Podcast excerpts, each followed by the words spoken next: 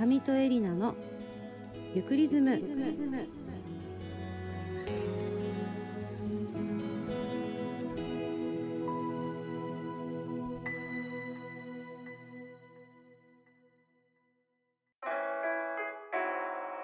皆さんこんにちは。上戸エリナです。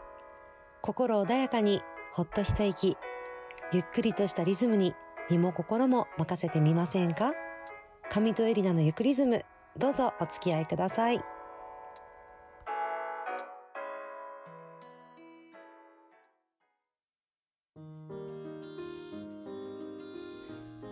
改めまして初めましての方も前から知ってくださっている方もこんにちは。上戸エリナです。皆さん最近もう気づけば今年もあと半月といったところですがいかがお過ごしでしょうか？沖縄はですね、まあ、沖縄の人はね知ってると思うんですけどなんか気温が冬めいてないんですよね。全然冬めいてない。だってこれちょっと撮ってる日の前日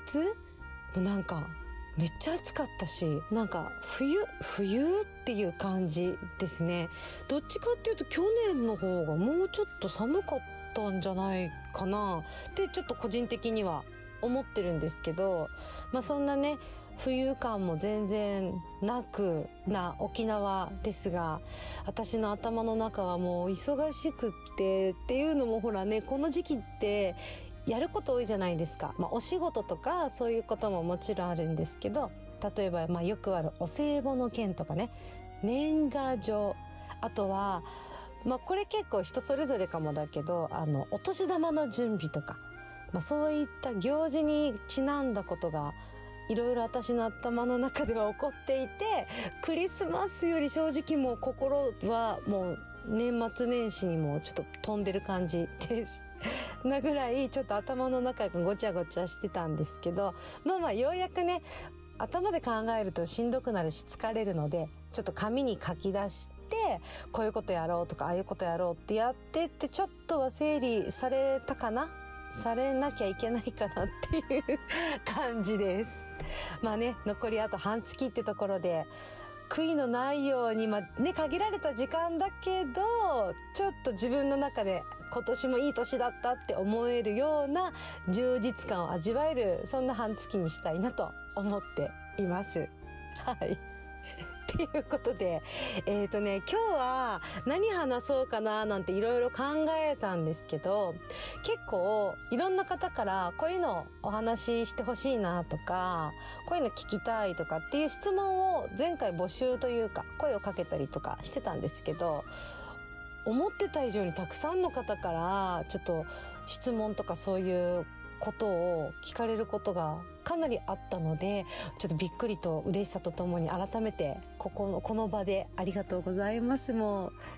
すごいホクホク顔で喜んでおります神とエリナ。ってことでですね今日はその中のちょっと質問の中で結構多かったことについてお話をしていきたいと思います。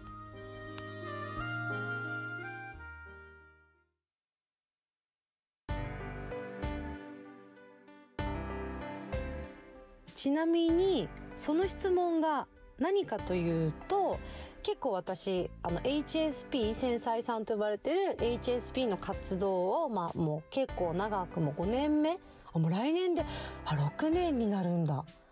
長い。6年って結構長くないです？私勝手に長いと思ってるけど。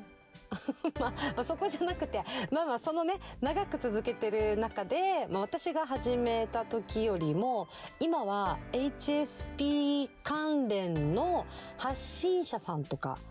あとは、まあ、本とかねブログとかっていうのもかなりも出ていてそれこそ SNS ツイッターとかインスタグラムでもなんか HSP さんこういうのがおすすめとかこういう方法がいいよみたいな対処法とかねいろいろ出てるんですけどその中で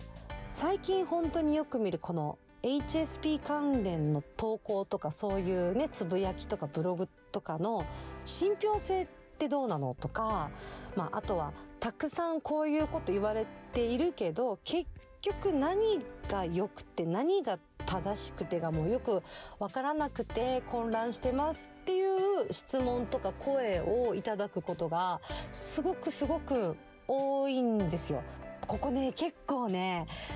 難しくて、まあ、難しいっていうのはまず第一にこの話題についてて触れてる発信者があんまりいないんですよ。まあ、その理由としてはやっぱりそこに対して意見を言うっていうことがあると場合によってはその意見とは違うよって人からやっぱ叩かれたりとかね。えそれってどうなのっていう声が怖いっていうタイプの人。と他には、まあ、そこは言わなくてもいいかなって思ってる人。であと他にもう一つ言うならば、まあ、そこまで考えてない人？って私今日結構言ってるね。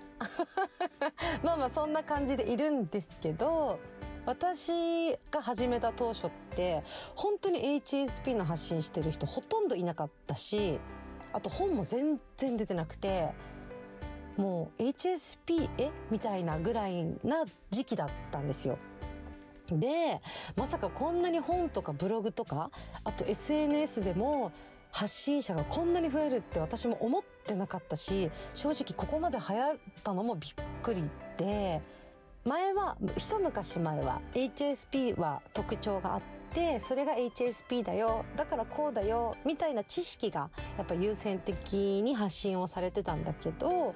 それをもう知ってる人がすごい増えちゃってそこにアレンジメントをかけるみたいにその人の考え方とかその人のなんていうの価値観みたいなのを上乗せした形で発信してる人が、まあ、めちゃくちゃ多くてだからなんかそこに共感する人はもちろんいたりとかするからそこでこう分かるよ分かるよってこう共感が増えることでそれがなんだろう真実の時も、まあ、何が真実っていうとねまたちょっと難しいし掘り下げるといろいろなんだけどまあ、そこで共感者が増えると多数決な意見ってねやっぱり正しく見えたりそれがいいってステレオタイプで思いがちなのが人間だからそういうのもあって、まあ、結果的に、まあ、何がいいんだろうとか、ね、このいただいた質問みたいなことが起こってる感じなんですよ。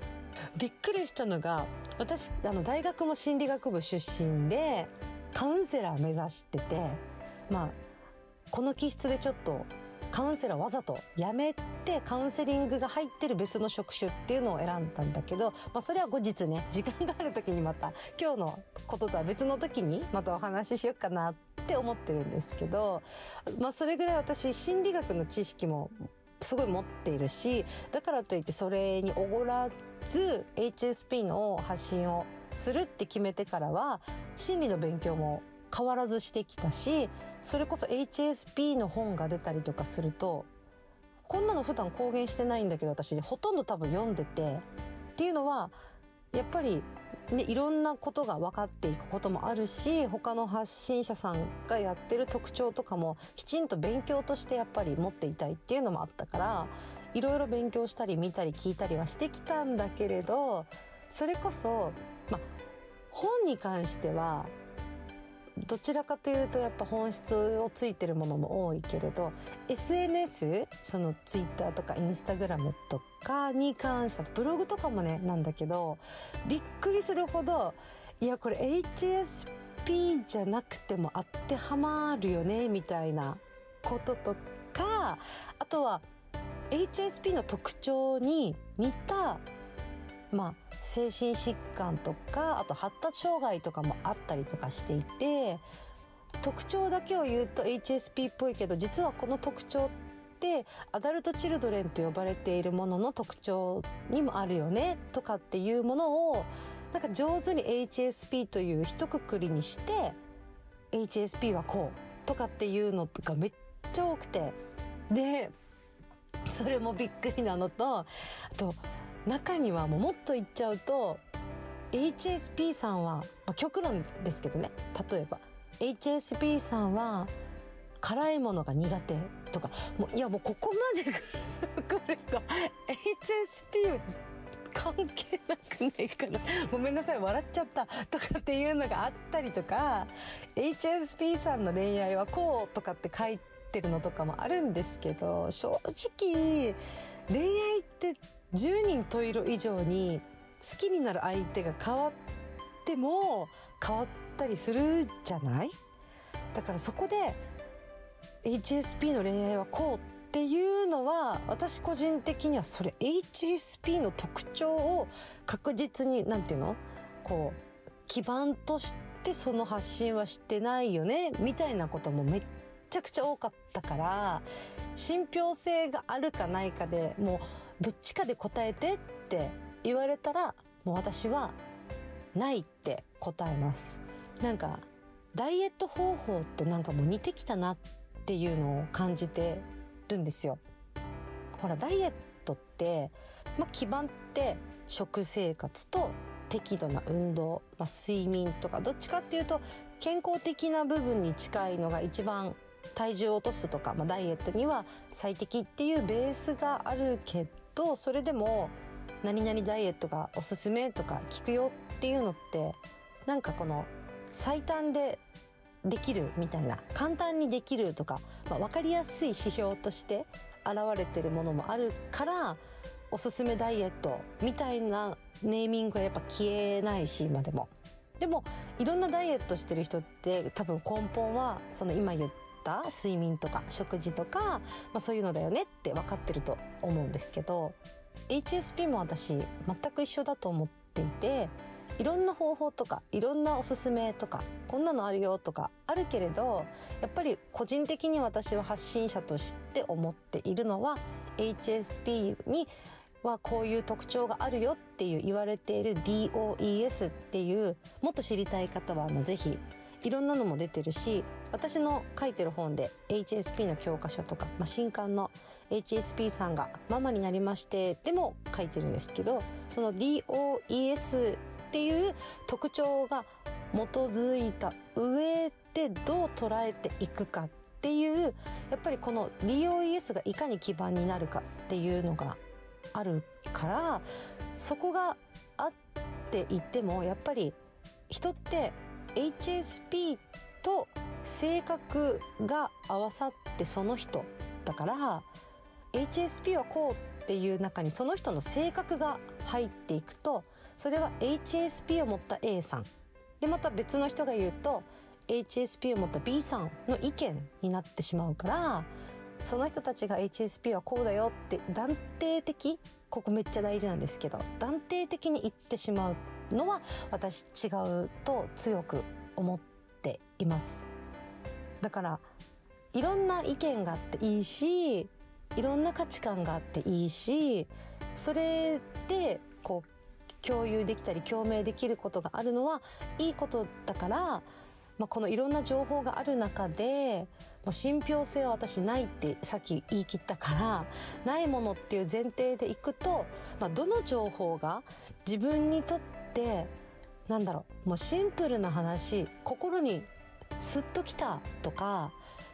あと方法として自分が HSP か否かっていうのは一旦脇に置いてその人自身がその方法を見た時にあこれだったら自分の人生ちょっとハッピーになれそうだなとか自分の人生がちょっとより過ごしやすくなるヒントとして使えそうって思うんだったら私それ取り入れるのは OK だと思うんだよね。要はさ HSP かどうかよりも一番大事なのってその人が毎日をできるだけ充実してその人らしく過ごしていけるかどうかっていうのが私とってもとっても大切だと思っているから上手にいいところを取って自分で消化を上手にしていくことが大切になるかな。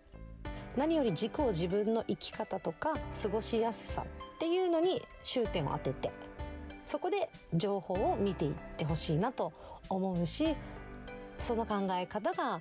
HSP 関係なくねいいのかなっててかいいなって私個人は強く思ってますはいいやなんか今日めっちゃ喋っちゃったかも ここまで本当は普段も思っていて、まあ、個人的な部分で言うことはあるんだけれどなかなかここまで大きく言ったことって初めてかも。まあでもね私言ってよかったと思ってるし言うべきだなっていつかはちゃんといつも私文章とか本とかブログが多いけど声で届けたいなっても思ってたので、えっと、今日いただいたこの質問をしてくださった方に改めて感謝をしています。今日の質問を投げてくださった結構たくさんの方がね似た質問してくださったので質問本当にありがとうございました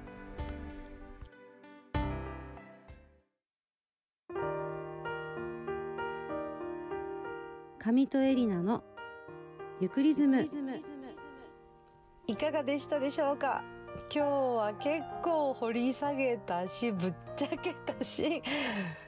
ちょっと早口になっちゃうぐらいめっちゃ喋った感じがします。やっぱね、大切なことだとも思うんですよ。伝えたいし、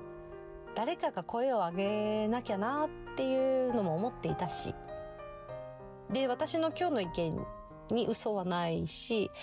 ただ、ただですよ。これもまたね、私の一意見だから、これを聞いてくださってる方も、あ、エリナさんってこんなこと思ってるんだって思った上で、それを、なんだろう、情報としてどういうふうに取るかっていうのも、私はその人次第でいいかなって思います。それも選択の自由だと思っているし、さっき言った自分がいかに日々を充実できるためにその情報を得るのか、それともバイバイって話すのかっていうのもその人の自由とチョイスかなって私は思っています。まあね、HSP については、ちゃんと話せる機会もね、こういうふうに持たせてもらってることにもすごいありがたいなって思うし、今日の質問以外にも、なんだろう、掘り下げたいなって思うことはいろいろあるんですけど、まあ、そこはまた聞いてくださってるリスナーさんの声も取り入れつつ、少しずつやっていけたらな、いいな、なんて思っています。もちろん HSP 関係なく、なんか他のこういうの喋りたいとか、喋ってほしいとか、喋りたいは違うか。こういうのをちょっと掘り下げてとかっていうのがあったら、そういうことも全然お待ちしています。ツイッターとか、えー、インスタグラムで、神とエリナと検索していただくとすぐヒットすると思うので、そちらの DM とかで気軽に送っていただけたら嬉しいです。そこに問い合わせ先も載ってたりするので、そこも、えっと、見てる人のチョイスで、ぜひ、えー、選んでください。はい。えー、今日はたくさん HSP のお話、いろいろね、信憑性などについてお話しさせていただきました。それでは、上戸エリナのゆくリズム、次のリズムまでごきげんよう。